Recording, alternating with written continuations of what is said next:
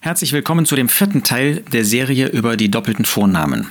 Wir haben gesehen bei Saulus, es startet alles bei der Bekehrung. Wir haben gesehen bei Samuel, Gott stellt uns, der Herr Jesus stellt uns in seinen Dienst, Jüngere und Ältere.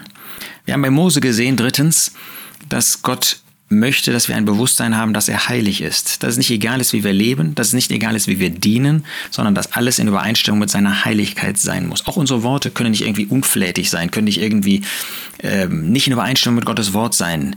Ähm, manchmal sind wir ja vielleicht geneigt, weil die Zuhörer, die Zuschauer und was weiß ich, weil das eben anderer Art ist, dass wir uns dann ähm, so ausdrücken wie sie. Wir sollen nicht unverständlich sein, wir sollen nicht eine pseudo-heilige Sprache führen, aber wir sollen in Übereinstimmung mit der Heiligkeit Gottes reden. Und dann kommt ein vierter Punkt und den finden wir bei Jakob. Jakob war durch sein eigenes Verschulden ähm, aus dem Land weggegangen, ähm, hatte seine Frauen, insgesamt vier, dann in Haran bekommen, hatte dort gedient, Laban, seinem Onkel. Mehr schlecht als recht ging es ihm in dieser Zeit. Und dann hat Gott ihn wieder zurückgeführt. Und jetzt war er im Land. Und wie konnte er als jemand, der die Verheißung hatte, dass das Land eben das Land der Verheißung ist, aus diesem Land wieder wegziehen? Nun, dann kam es, dass sein Sohn Josef verschleppt wurde. Er hatte lange Jahre gedacht, der wäre tot. Aber dann stellte sich doch heraus, dass er eben nicht tot war, sondern inzwischen zum zweiten Herrscher in Ägypten geworden war.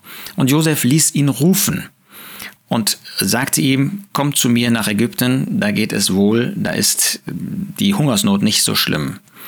Sollte er jetzt nach Ägypten gehen? War nicht Abraham, sein Vater, sein Großvater, auch schon fälschlicherweise aus dem Land weg nach Ägypten gegangen? Und da finden wir, als er aufbrach, nach diesem, nachdem er das hörte, 1. Mose 46, Vers 1, und alles, was er hatte, mitnahm, da kam er nach Berseba und er opferte Schlachtopfer dem Gott seines Vaters Isaac.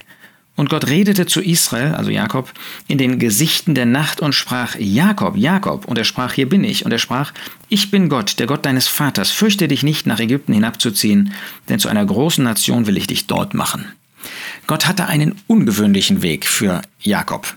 Nochmal, das war eigentlich niemals zu erwarten, dass er von Gott geführt aus dem Land der Verheißung weg irgendwo anders, nämlich nach Ägypten gehen sollte. Und da kommt Gott ihm zu Hilfe und sagt, Jakob, das ist von mir. Und deshalb ruft er ihn doppelt an mit Vornamen. Nicht wie sonst üblich hat er sicher auch Jakob zu ihm gesprochen, aber jetzt, ähm, weil er ganz eindrücklich ihm vorstellen möchte, dieser Weg, der eigentlich nicht der normale ist, ist in diesem Fall der richtige Weg. Und er in seiner Gnade hilft ihm damit, dass er wirklich das Land verlässt und verlassen sollte, dass das Gottes Weg für ihn war. Das dürfen wir auch auf uns übertragen. Manchmal hat Gott einen ungewöhnlichen Weg. Und wir können sicher sein, wenn dieser Weg wirklich so ungewöhnlich ist, wenn er nicht den normalen Vorstellungen, den normalen Pfaden entspricht, dass Gott sich dabei auch ganz deutlich, eindeutig erweisen wird. Und das hat er hier bei Jakob getan. Wir müssen natürlich aufpassen. Für uns kann der Weg nie nie im Widerspruch zu Gottes Wort sein. Das war er ja hier auch nicht. Er war ungewöhnlich. Er war überhaupt nicht zu erwarten, aber er war nicht gegen Gottes Wort. Gott hatte ja Jakob nicht gesagt, er dürfte das Land nicht mehr verlassen. Das tut er hier, das Land verlassen, und zwar auf die Anweisung Gottes hin. Wenn es also bei uns um ungewöhnliche Wege geht, dann kann es nie um ungewöhnliche Wege gehen, die im Widerspruch zu Gottes Wort stehen, denn Gott widerspricht sich nicht. Gott widerspricht sich nie. Das heißt, wenn Gott uns ungewöhnliche Wege gehen lässt, dann, dass wir sie nicht erwarten konnten, dass äh, wir sie überraschend finden, aber niemals gegen sein Wort.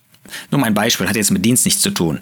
Ähm, aber im Hirtendienst hört man hin und wieder die Frage, ja, äh, an sich sagt Gott ja, wir sollen nur Gläubige heiraten, aber ich habe den Eindruck, hier in diesem Fall ist das doch richtig. Da hat der Herr mir die Frau an die Seite gestellt im Beruf oder was weiß ich wo. Und äh, kann das nicht in diesem Fall richtig sein? Nein, kann es nicht. Gott führt nie im Widerspruch zu seinem Wort. Gott hat ganz klar gesagt, es gibt keine Einmütigkeit. Es gibt keine gemeinsame Sache zwischen einem Gläubigen und Ungläubigen. Also kann das nicht von Gott sein. Also ungewöhnliche Wege meint ausdrücklich nicht, dass es Wege im Widerspruch zu Gottes Wort sind. Das gibt es heute nicht und das sollte sich niemand einbilden. In meinem Einzelfall ist das jetzt mal ganz, ist eine absolute Ausnahme, ist mir klar, aber in meinem Fall ist das so. Nein, ist es nicht.